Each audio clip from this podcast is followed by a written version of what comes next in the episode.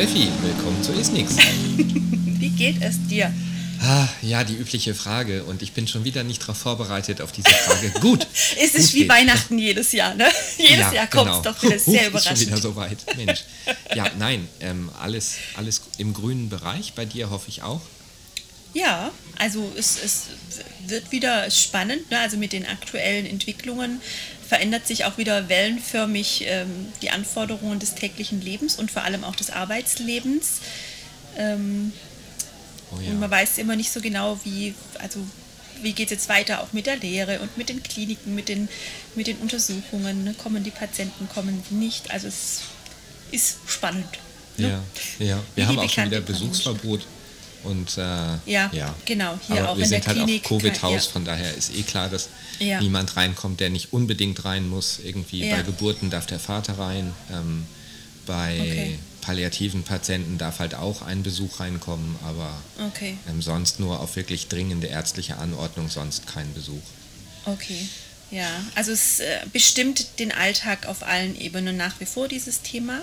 Ja, Und es ist eigentlich auch eine schöne Überleitung zu unserem Thema, mit dem wir uns heute beschäftigen wollen, weil wir so ein bisschen uns ähm, beschäftigen wollen mit dem ESSD-Kongress, der war. Und der hatte eben nun zum Titel Dysphagia Management Across Lifespan, a New State of the Art Post-Covid-19. Also genau auch dieses Thema äh, Covid genau. und äh, Corona, wie beeinflusst das uns im Alltag und von dem her, ja, ich glaube, wir würden uns alle wünschen, dass wir uns ein bisschen weniger mit dem Thema beschäftigen äh, können, aber im Moment gerade schaut es eher nicht so aus, ne? nee. Aber auf der, also ich finde das auf zwei Arten eigentlich gar nicht so schlimm. Einmal ähm, sind wir jetzt gezwungen, und das habe ich glaube ich schon mal erzählt, irgendwie auch alternative Ja. Wege zu finden. Sowas wie Absolut Teletherapie richtig. ist jetzt Absolut. plötzlich ein Thema. Ja. Und auch wenn das jetzt mehr so quasi ähm, ad hoc passieren muss und man irgendwie ähm, sich überlegt, warum haben wir da nicht schon seit fünf Jahren drüber nachgedacht, ähm, Ja. ist es jetzt mal endlich ein konkretes Setting, quasi, wo man ja. halt auch wirklich konkret was damit tun muss und Ja. halt auch mal bei den Verantwortlichen ähm, direkt danach klopfen darf. Und ich finde, das, das klingt jetzt bestimmt ein bisschen morbid, aber diese zusätzliche Patientengruppe, die uns da gerade ähm, dysphagiologisch auch zugespült wird, ist gar nicht so unspannend. Mhm. Also ähm, die, die Patientinnen und Patienten, die beatmet werden und ähm, bei Mhm. denen zu beobachten, ähm, dass eine frühe Intervention trotz Covid sicherlich auch einen positiven Effekt hat Mhm. auf die ähm, Nachversorgung der Patientinnen und den Patienten, Outcome, dann? Dysphagie, Prophylaxe und so. Das finde ich spannend und es gibt ja auch eine ganze Menge Studien, die um Mhm. dieses Thema herum ähm, gerade aktuell Mhm. sind. Von daher, also bei aller Scheiße, ähm, bei allem Mist, der da gerade passiert, ist es Mhm. Ja. trotzdem irgendwie auch eine Chance, ein bisschen was zu tun. Und diese ganzen Mhm. Kongresse, die jetzt dann plötzlich digital stattfinden, online stattfinden, ähm, das ist irgendwie auch schade. Aber ich glaube, dass eine größere Gruppe an Interessierten angesprochen werden. Absolut. kann. Ja, weil das absolut. Reisen wegfällt und Ja. dadurch halt die, die Kosten auch sinken, jetzt für Teilnehmerinnen und Teilnehmer. Genau, absolut. Ich wollte gerade sagen, das ist schon wieder eine sehr, sehr schöne Brücke auch zum Kongress, ne, der ja eben auch, wie du sagst, die, die aus der Not heraus ähm, geboren einfach anders stattfand, wie man es kennt, Ja. nämlich virtuell. Und das ja durchaus auch eine Herausforderung auch auf ganz vielen Ebenen ist und aber auch ähm, eine Chance einfach sein kann, ne, weil man einfach Mhm. Menschen erreicht, so wie du gerade sagst, die sonst nie wirklich zu einem Kongress kommen könnten. Und ähm, und, und das ist natürlich super. Auf der anderen Seite natürlich auch die Herausforderung, wenn man einen Zeitpunkt hat, wie, wie der Kongress stattfindet. Und beim ESSD-Kongress war das eben ähm, mit unserem, in unserem Zeitfenster der Nachmittag. Dann ist es natürlich schwierig für alle, die aus Australien, Neuseeland, Japan, aus Asien äh, Ja. kommen, weil das natürlich ungünstige Zeiten dann sind. Aber ähm, ja, also total, also ich fand es auch wirklich spannend und eine Herausforderung und es ist natürlich schade, weil das Kongressleben lebt ja auch vom Netzwerken, vom sich treffen, vom auch mal zwischendurch einen Kaffee trinken und über Ja, irgendwelche ja. Themen sprechen.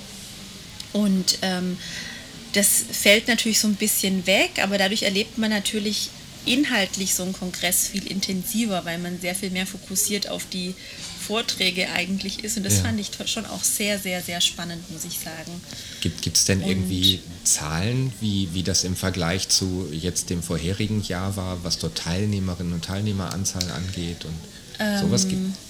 Also ich, ich weiß, dass es um die 500 äh, Teilnehmer jetzt waren bei dem virtuellen Kongress Aha. und bei, bei den ähm, bei den Treffen zuvor oder bei den Meetings zuvor hat es, glaube ich, sehr stark variiert, ähm, je nachdem, in welchem Land das war. Okay.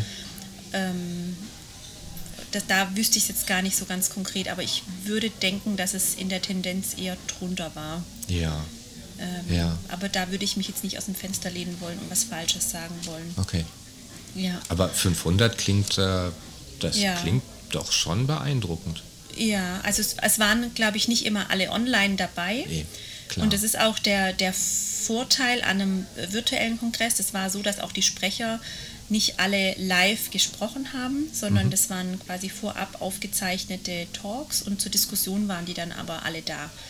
Und ähm, das ist natürlich dann für das Zeitmanagement gar nicht schlecht, mhm. wenn man dann im Vorfeld schon weiß, wie lange wie lang einfach ein Vortrag dauern wird und ähm, bietet jetzt auch die Möglichkeit für alle die, die sich eben angemeldet haben, aber dann doch nicht da waren, oder für alle die, die sich eben nicht angemeldet hatten, ähm, sich das im, im Nachhinein sich jetzt nochmal anzuschauen. Also es besteht auch jetzt tatsächlich noch die Möglichkeit, sich jetzt anzumelden und bis Mitte Dezember alle Inhalte sich nochmal anzuschauen. Und das ist natürlich ah, okay. großartig. Ja, also quasi gehört zu haben, ach, da waren doch ein paar interessante Vorträge genau. und jetzt genau. nochmal auf ESSD 2020 zu gehen und sich jetzt zu registrieren und zu sagen, Exakt. okay, dann hole ich es mir im Nachgang ein. Mit einem, äh, mit einem etwas geringeren Anmeldegebühr, weil man nicht die Chance Klar. hat, eben ja. live sich zu vernetzen oder Fragen zu stellen. Deswegen ist es ein bisschen günstiger.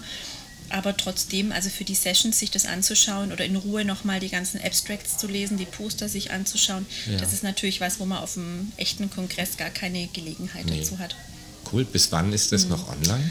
Bis 15. Dezember kann man ah, sich ja. da noch registrieren und die, die schon registriert sind, können sich das bis dahin anschauen. Ja, okay. Und das ist eigentlich ganz, ähm, ganz gut, also ganz ja, optisch auch einfach ansprechend gelöst. Man kommt da auf so eine virtuelle Plattform, die auch wirklich ausschaut wie so eine Kongresseingangshalle und kann sich dann durchklicken, auch bei den ähm, Sponsoren nochmal gucken, ähm, bei den Postern sich nochmal umschauen in Ruhe und bei dem unter dem in dem Raum, wo es Full Program äh, quasi nochmal steht, wo dann auch die einzelnen Sessions nochmal aufgeführt sind, da ist, ähm, da kann man dann eben dieses Video-Recording äh, mhm. sich nochmal anschauen. Das mhm. ist wirklich spannend.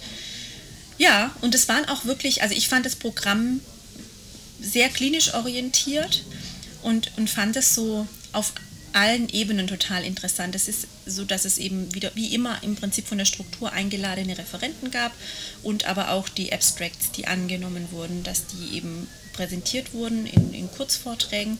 Mhm. Und da war wirklich alles dabei. Also es gab auch ähm, gerade an dem ersten Tag die, die Invited Sessions wo, mit den eingeladenen Sprechern, da war der Fokus ganz klar auch bei Covid-19 gelegen und ähm, es war aber schon auch wichtig, nicht nur ähm, sich alles, also nicht alles auf Covid-19 zu beziehen, ja. sondern auch Themen zu haben, die einfach ja, aktuell sind für, für die Dysphagie, Diagnostik und Therapie und ähm, auch eine Session zum TK-Management, die fand ich total spannend und auch so diesen schon auch so einen Forschungsfokus zu haben, aber auch diesen, diesen klinischen Fokus und auch einfach so dieses, okay, was verbindet eigentlich die zwei Bereiche?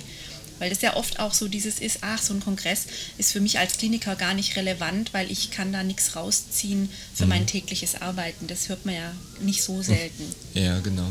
Und ähm, kann ich auch total gut nachvollziehen. Häufig ist das ja auch so. Aber da waren jetzt wirklich auch ein paar Vorträge dabei, die ich auch spannend fand, äh, wenn ich sie mir mit dem klinischen Ohr angehört habe. Mhm. Und ähm, ja, ich habe also ich habe so ein paar Highlights irgendwie jetzt mal für mich nochmal so ein bisschen zusammengefasst. Wir können jetzt natürlich nicht durch alles komplett durchgehen, aber so ein paar Punkte, die ich auch mit dir einfach, finde ich, gut diskutieren kann oder wo man gut drüber sprechen kann, ähm, da kann ich gern so ein bisschen erzählen, um was es da so ein bisschen ging. Also jetzt natürlich Ach. nicht alles, Aber ich fand Wenn ich jetzt sage, Beispiel, nee, lass mal, dann wird das irgendwie auch nicht richtig. Alles klar, heute gibt es eine kurze Episode. Meldet euch alle an und äh, guckt es euch doch einfach selber an. genau. Ja, okay. Könnt man, das könnt war man eigentlich nee, machen. Scherz. Ähm, na, das ist sich, sicherlich spannend. Also ich hatte ja leider nicht die Chance, ähm, live dabei zu sein, weil das Ja. äh, sich terminlich dieses Jahr überhaupt nicht ausging. Ja. Ich habe es mir trotzdem nicht nehmen lassen, einen klitzekleinen Vortrag zu halten ähm, Genau. bei der Nutritia-Session. Ähm, ja, und also ich fand es insofern spannend, jetzt mal so aus der vortragenden Sicht, weil eben die Vorträge aufgezeichnet wurden, was einem tatsächlich so eine zweite Chance gibt ähm, beim Aufnehmen, wenn man irgendwie nicht so wirklich zufrieden ist, wobei es die eigentlich de facto nicht so wirklich gab. Ähm, dadurch, dass das zeitlich halt auch alles sehr eng war, das musste halt quasi aufgenommen und dann war es im Kasten und dann, nee, das, äh, wir schneiden das gerade schon, aber ich hätte noch, nee, das ist jetzt schon zu spät. Ähm, das war, aber das war okay. Ähm, Und trotzdem aber die Möglichkeit zu haben, irgendwie über ähm, Kontaktformulare und über einen, einen Chat Mhm. dann doch noch ähm, irgendwie Fragen oder so ähm, zu besprechen. Ja. Ähm, das Ja, ist gewöhnungsbedürftig. Ich habe ja was Ähnliches schon mal gemacht, dann aber ähm, bei einem Live-Kongress. Mhm. Ähm, da ist tatsächlich direkt im Anschluss an so einen Vortrag ein bisschen mehr Netzwerken auf so einer Live-Veranstaltung. absolut, Aber ja. Auf Ja. der anderen Seite ähm, ist es halt tatsächlich auch für Vortragende echt ein bisschen einfacher, auf, am Schreibtisch zu sitzen. Ja. Es läuft zwar die Kamera und es ist technisch alles irgendwie ganz aufregend und man braucht Ja. eine schnelle Internetverbindung, aber es gibt einem ein kleines bisschen mehr, mehr Sicherheit und weniger Aufregung. Ja. Aber Mhm. Absolut. erzähl Ist- mal. Was ja, nee, deine ganz kurz noch, Favoriten? genau, ja. ganz kurz, bevor ich inhaltlich noch so ein bisschen was mit dir ähm, besprechen mag. Also so von dieser, ähm, von dieser, was du gerade gesagt hast, na, dass du jetzt die Möglichkeit terminlich nicht hattest, das finde ich so ein bisschen den Nachteil von diesem Kongress, wenn man nicht reist.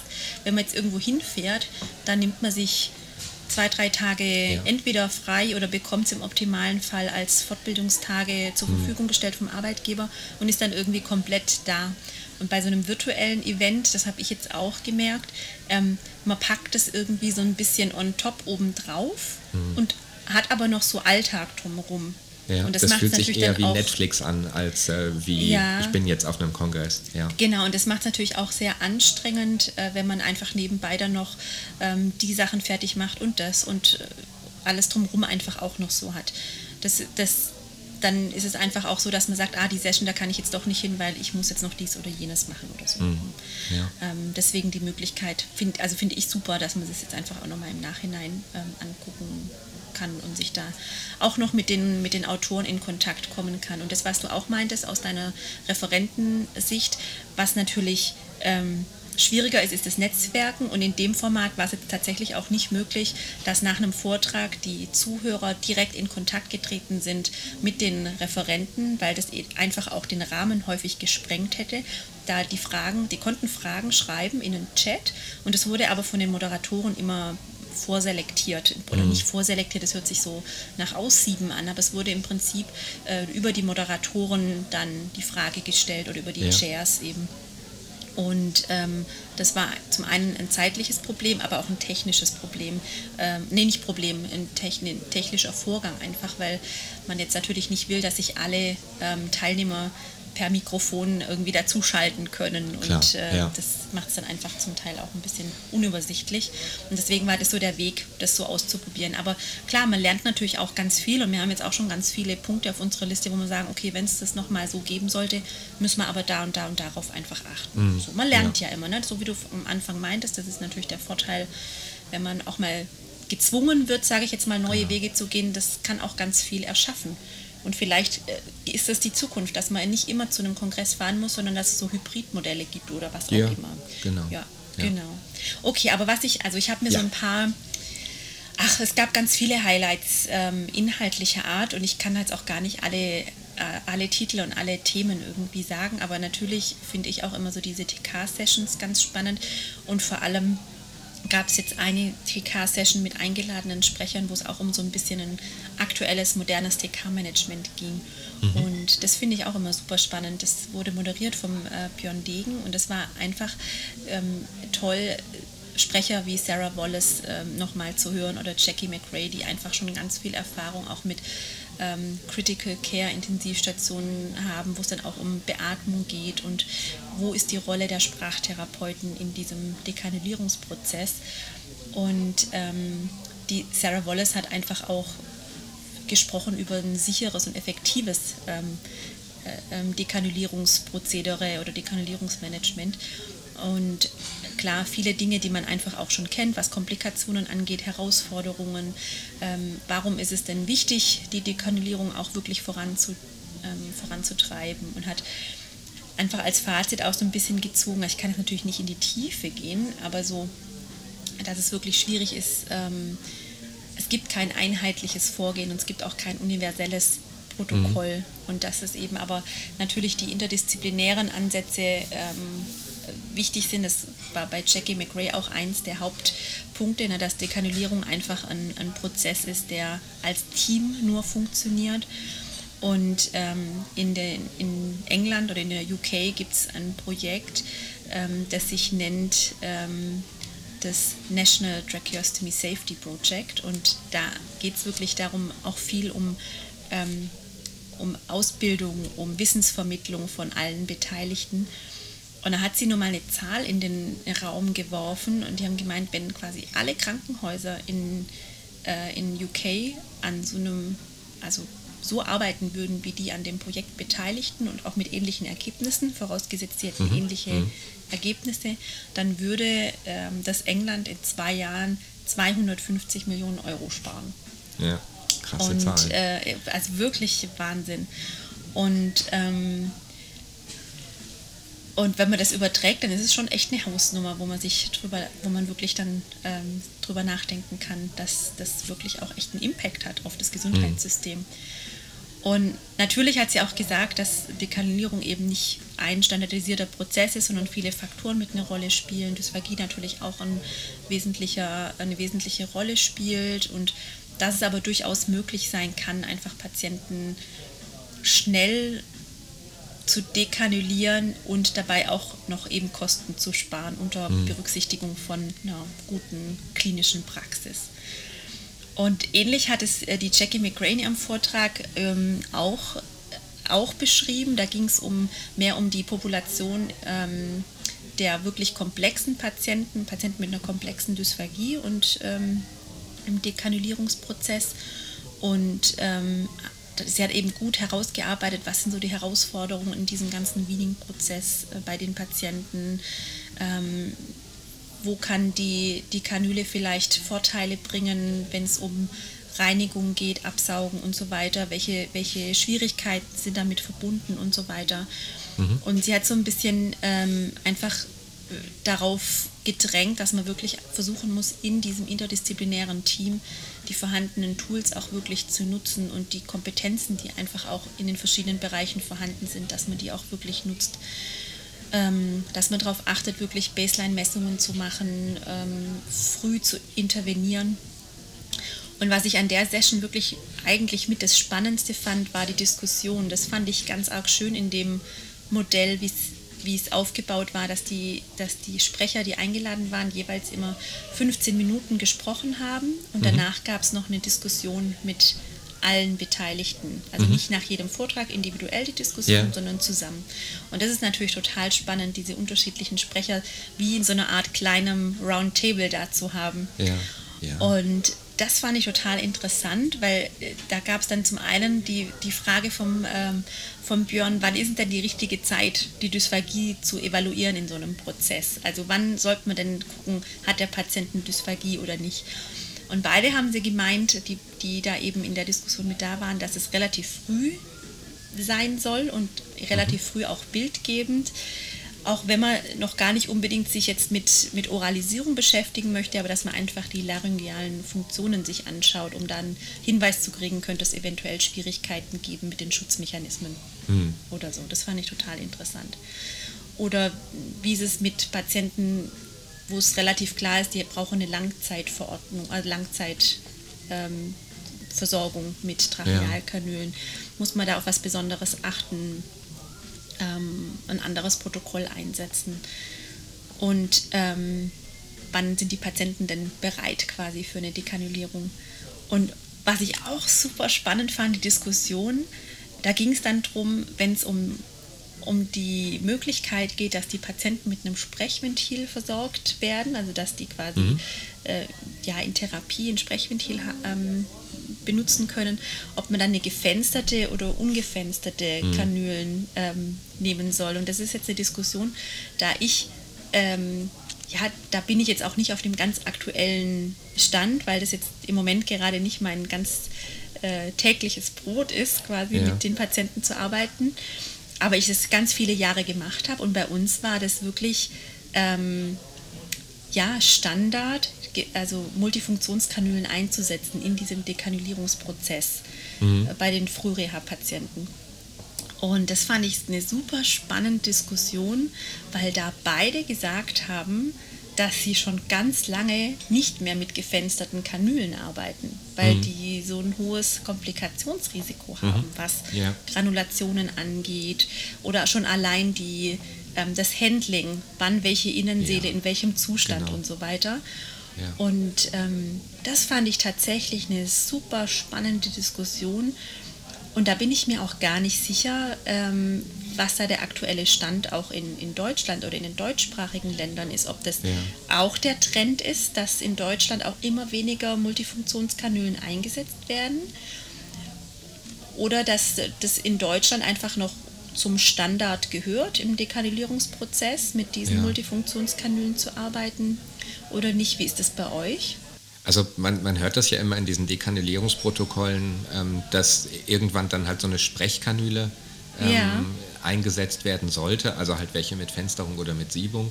Ja. Ähm, also wir machen das so, dass wir grundsätzlich in der Regel keine Kanülen mit Fensterung oder mit Siebung verwenden, auch schon mhm. länger nicht mehr mhm. wegen eben tatsächlich der Gefahr und dieser regelmäßigen Komplikationen. Die Löcher sind dicht, die Löcher, die Fensterung oder Siebung sitzt sowieso nie an mhm. der Stelle, wo man sie gerne haben möchte. Äh, manche Anbieter machen sie dann zu groß und dann granuliert da Gewebe rein und beim mhm. Wechsel der Innenkanüle wird es dann abgehobelt. Es ist alles so, ach. Ähm, wir machen das eher so, dass wir in dem Moment, wo der Patient mit Sprech- oder Schluckventil versorgt werden kann, dafür sorgen, dass die Kanüle einen möglichst kleinen Außendurchmesser ja. hat. Ja, ja also absolut. Wir, wir, genau.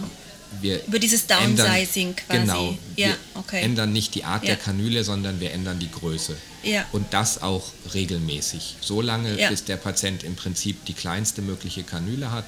Am Anfang größtmöglicher Innendurchmesser, damit die Einatmung am besten funktioniert und zum Ende größtmö äh, kleinstmöglicher Außendurchmesser, damit viel Luft dran vorbeigeht. Mhm. Und dann auch möglichst mhm. schnell auf eine nicht mehr blockbare Kanüle, mhm. weil das Husten trotzdem noch funktioniert und das Sekretmanagement oft ohne Kaff besser ist als mit Kaff. Ja. Ja. Ähm, und dann braucht man keine Fensterung oder Siebung. Ja. Und genau, also das war schade, natürlich unser. Genau, ja. dass diese Bisalski-Kanülen, die ja eigentlich irgendwie billig und äh, praktisch waren, dass es die nicht mehr gibt. Ach was, wirklich? Das wusste ich gar nicht. Ja, also wir haben ah. jetzt gerade aktuell große Schwierigkeiten, die geliefert zu bekommen ah, und äh, okay. äh, die sind irgendwie nicht mehr gelistet bei Rüsch. Ah, weil die waren ja. tatsächlich bei uns auch im Standardprozedere ähm, mit drin, so schnell genau. wie möglich, eben so wie du sagst, ne, auf diese ja. nicht blockbare Bisalski-Kanüle ähm, zu wechseln und ähm, ah ja, ja das, da würde es mich mal interessieren, wieso die Vorgehen ähm, bei den Hörerinnen und Hörern sind. Also wie da so die, mhm. das finde ich auch super genau. spannend, da mal so eine kleine Mini-Umfrage zu starten. Wie sind denn da so die Standards, die Hausstandards eigentlich, ne? Und die, die ja. Vorgehensweisen. Oh ja. Ja. das fand ich total, das fand ich wirklich äh, eine, eine super spannende ähm, Diskussion und eben auch nochmal den Stellenwert der frühen Bildgebung auf ähm, mhm. den Sitz der Kanüle zu überprüfen. Ähm, und haben es im Prinzip beide auch gesagt, dass da eine Bildgebung eigentlich unerlässlich ist, ne? Im, mhm. im, ja. im TK-Management auch. Das fand ich echt einen sehr, auch, auch klinisch relevanten kompletten Block einfach. Den fand ich ganz klasse.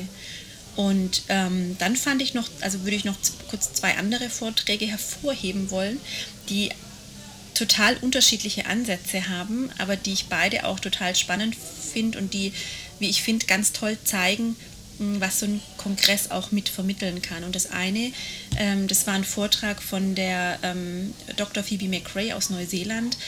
Ähm, Und das war so ein sehr forschungsbasierter Ansatz, aber mit einem klinisch hochrelevanten Thema. Die beschäftigt sich nämlich gerade intensiv mit der Frage, ob man den Husten rehabilitieren kann.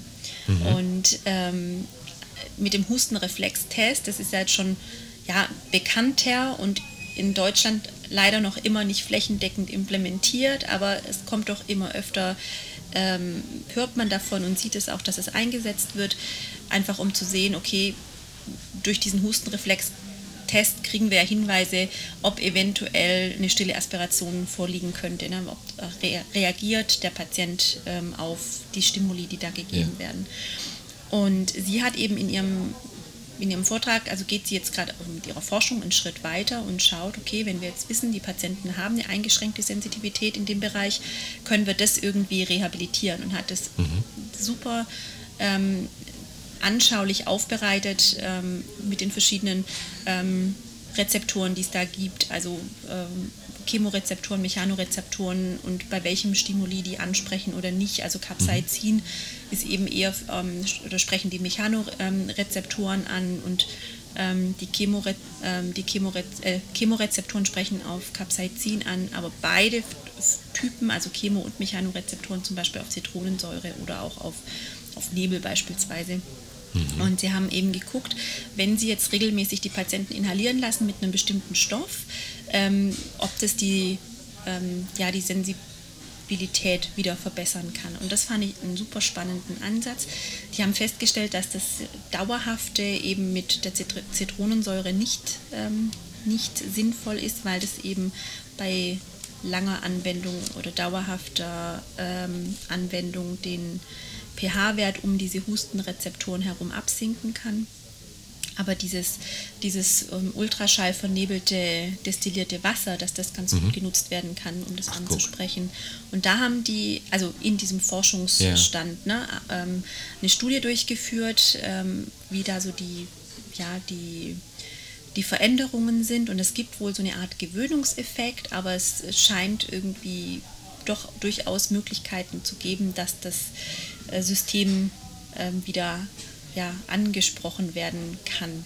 Aber Aha. müssen noch ganz viele Fragen gestellt werden. Das fand ich super spannend, so diesen Einblick in diesen Entwicklungsprozess und in so ganz innovative Ideen zu kriegen. Also was ja. das für kreative Denker auch einfach sind und dann zu überlegen, okay, wie kriege ich jetzt diese, diese Idee, die ich habe oder diese, das macht ja durchaus Sinn, ne? So, mhm. aber ah also, ja. man beschäftigt sich ja da im Alltag nicht so wirklich damit, aber das wie viele Einzelschritte da notwendig sind, um so kleine Teilprojekte durchzuführen, um Stück für Stück Informationen zu gewinnen, das fand ich super spannend. Und da mhm. gibt es auch noch kein klar, also es gibt noch im Moment kein Ergebnis, wo sie sagen kann, okay, äh, ihr braucht die und die, ähm, die und die Stimuli und müsst ja, das so und so oft ähm, anwenden und dann verbessert sich die, die ähm, Hustenfunktion oder die, die äh, reflektorische Hustenfunktion. Aber diesen, diesen Schritt, diesen Entwicklungsprozess, das fand ich genau. unglaublich spannend. Ja. Und auch eine zentrale Frage für uns einfach. Oh ja. Ne? So oh ja. Ähm, das ja, fand cool. ich, ja, das fand also, ich wirklich toll. Unbedingt, also da will ich auch dranbleiben, inhaltlich und gedanklich. Im Blick behalten, absolut. Absolut, ja. ja. Also das hat sie wirklich ganz großartig gemacht. Und also an der Stelle sei nochmal gesagt, sie kommt ja aus Neuseeland ne, und sie hat tatsächlich ähm, für die Diskussion war sie parat. Ne? Und da war es in Neuseeland irgendwie wow. kurz nach 4 Uhr morgens ja. oder so. Wow. Das war wirklich super. Und in dem, in dem gleichen Blog war dann ähm, Katrina Steele aus Kanada auch noch. Und die hat so einen ganz ähm, so einen groben Überblicksvortrag gehalten zum Thema die, ähm, die Evidenz behind Dysphagia Management, also hinter dem Dysphagie Management. Mhm. Where do we have to go? Also was, was mhm. müssen wir mhm. zukünftig machen? Und das fand ich als Kontrast dazu nochmal total spannend, für was so ein Kongress auch irgendwie nochmal gut sein kann. Ja. Weil die ganz ähm, super zusammengefasst hat, ähm, was sind denn unsere Möglichkeiten, mit denen wir konfrontiert sind durch evidenzbasiertes Arbeiten, also durch die Forschung auch, nämlich dass es zunehmend Grundlagenforschung gibt, mir viel mehr Wissen zu der ganzen Neurophysiologie vom Schlucken, die ganzen sensorischen, motorischen Aspekte, dass wir ähm, immer mehr Verfahren entwickeln, die wir im Rahmen der klinischen Untersuchung zusätzlich anwenden können, ähm, die uns doch objektive Teilaspekte des Schluckens ähm, liefern, mhm. äh, um unser Puzzle so zu vervollständigen und das auch standardisieren zunehmend bei der instrumentellen Untersuchung, dass es immer mehr so Algorithmen gibt, die eingesetzt werden können, dass Big Data genutzt werden, neue Techniken entwickelt werden, also dass es wirklich viele Möglichkeiten gibt wie ähm, HRM, also ähm, Manometrie zum Beispiel, High Resolution Manometrie, ähm, und dass wir einfach auch zunehmend wissen, welche Kernaspekte sind denn wichtig zu betrachten, auch bei bildgebenden Verfahren. Mhm. Und natürlich bei Therapie auch Telehealth, ähm, individuell zugeschneiderte Therapie für die einzelnen Patienten, dass wir die Ziele anpassen können. Eben jetzt gerade diese neuesten Entwicklungen, Fokus auf Skill ähm, versus Strength und so weiter. Ähm, Neuromodulation und so weiter. Also dass es da wirklich diese Standardisierung von Diätleveln ähm, mit ITSI und was es da noch so alles gibt. Also dass wir da schon echt wirklich auf einem guten Weg sind mit vielen Möglichkeiten und gleichzeitig aber auch eben mit ganz vielen Herausforderungen konfrontiert sind, was Variabilität im Schlucken angeht. Die Variabilität auch in der klinischen Routine ist unfassbar, wie unterschiedlich nicht nur in einzelnen Ländern, sondern auch innerhalb eines Landes die Therapeuten arbeiten. Mhm. Und das, da hatten wir es ja auch schon mal davon, ne, dass es ja eigentlich keinen Unterschied machen darf, ob ich jetzt einen Schlaganfall in einer Großstadt habe oder irgendwo auf dem Land. Eigentlich muss man ja erwarten, ja. dass die Behandlung eigentlich die gleiche ist, so ein Stück weit.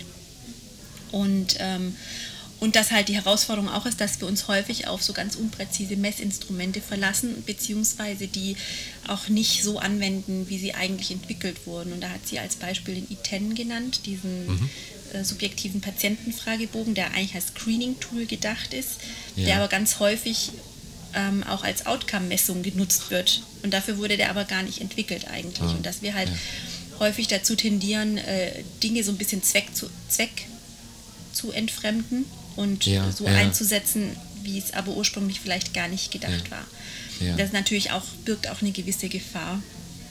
Und dass wir einfach noch die Problematik haben, obwohl wir so viel mehr wissen, ähm, in ganz vielen Punkten gar kein Konsens da ist. Und das fängt ja schon an mit der Definition von Dysphagie. Was ist eine Dysphagie eigentlich? Wann hat ein Patient eine, eine, Dysphagie? Also ist es, wenn das behandlungsbedürftig ist oder nicht? Oder woran, an welchen Kriterien mache ich das fest? So. Hm oder wann ist eine Penetration, Aspiration klinisch signifikant? Wann, wann muss ich mich damit intensiv auseinandersetzen und wann ist es aber vielleicht auch ein Stück weit in Ordnung? Dass wir da einfach noch überhaupt gar nicht auf einem Nenner sind. Ähm, oder welche Outcome-Variablen sind vielleicht wichtig, klinisch wichtig mhm. für den Patient? Muss es immer Penetration, Aspiration und Pneumonie sein? Nein, wir fokussieren uns da viel zu sehr drauf. Wir müssen vielleicht mhm. gucken, was sind vielleicht relevante Aspekte, die auch wichtig sind und hat dann eben auch noch so ein bisschen auf, diesen, auf die Forschungslandschaft abgezielt. Also was ist wichtig für die Forschung, dass sie uns auch wirklich was bringt.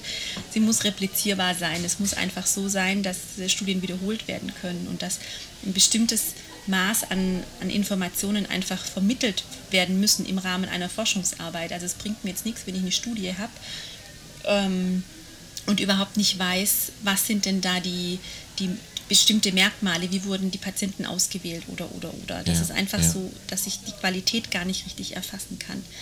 Und das fand ich auch spannend, der Trend geht ja in letzter Zeit auch immer mehr dazu, ich muss unbedingt eine randomisiert kontrollierte Studie auf den Markt bringen, ansonsten kriege ich es nicht publiziert. Ähm, so, ne, diesen Anspruch ja. zu haben. Und dass, dass mir jetzt aber wieder so ein bisschen auf diesen Trichter kommt, zu sagen, naja, aber oft muss das gar nicht sein, weil unsere Patienten einfach nicht so gestrickt sind. Die sind viel individueller und oft lernen wir viel mehr aus einer gut gemachten Case ähm, Study Series, also Fall, äh, Fallbeschreibungen, ähm, die gut und, und, systematisch aufgebaut sind, wo man aber die Patienten wiedererkennen kann.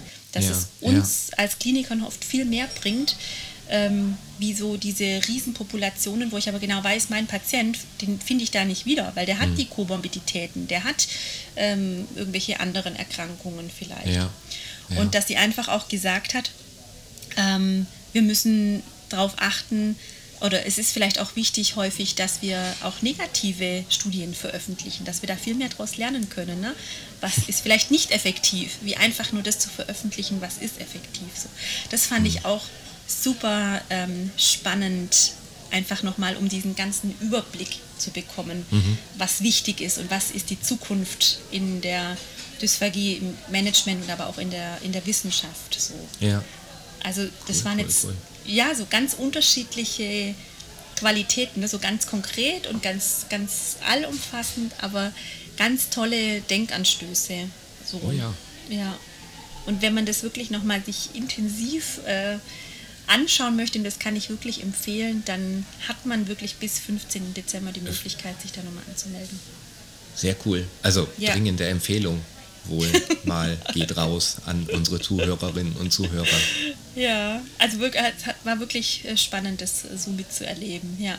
Auch wenn das. Kongress-Flair natürlich nicht ganz Ja, so war, wie wenn man jetzt okay. irgendwo in einer schönen Stadt ist, wie letztes Jahr zum Beispiel Wien, und da sich dann einfach auch schön Klar. selber persönlich treffen kann. Ja. Ja, aber so viel als ganz kleiner, ja, oder ein paar der Highlights. Es gab natürlich noch viele Highlights mehr, aber ähm, von dem diesjährigen ESSD-Kongress. Ja, wow. Vielen, vielen Dank für die ähm, interessante Vorstellung, zumindest von diesen drei Themen, die absolut Lust auf mehr machen, keine Frage. Und ähm, Frage an Zuhörerinnen und Zuhörer, wart ihr beim ESSD, wart ihr dabei? Und wenn nein, macht ihr es jetzt? Und ähm, wir hatten noch eine Frage, wie habt ihr es mit der Trachealkanüle? Also Ja. sind äh, sogenannte Sprechkanülen, diese, ja. ge, diese gelochten, gefensterten, sind die bei euch Teil des Standards oder fliegen die eher raus? Ja, finde ich tatsächlich gespannt. super spannend, ja. Ja, Da freue ich mich auf, auf Informationen und Erfahrungen. genau. Wir können das gerne auf äh, Fatzebook, auf unserer Fanpage diskutieren oder Ja, in den Kommentaren. Ähm, schreibt uns eine Nachricht, schreibt uns einen Kommentar, schreibt uns Feedback, whatever. Ähm, ich fürchte, das war's für heute schon wieder, was? Absolut. Zack, die Verrückt. Zeit fliegt vorbei. Ja. Für nächstes Mal haben wir was äh, Spannendes. Ja. Aber das wird noch nicht verraten. Aber es wird an ein Thema, das du gerade schon mal ganz kurz angesprochen Ja, hast, genau. anknüpfen. Und an Ähm, unsere letzte Episode auch nochmal mit anknüpfen. Und auch an Genau. die letzte Episode, genau. Und, wir werden ja, nicht zu zweit sein. Vielleicht kann man so viel schon verraten. Nee, wir werden was nebenher laufen haben, ganz genau. Alles Grüße klar, gehen raus. Ja, in diesem Sinne. Einen wunderbaren äh, Tag an alle, wo auch immer ihr seid und frohes Schaffen und frohes Denken. Stay hungry. Stay tuned. Und tschüss. Tschüss. ciao, ciao. Bam.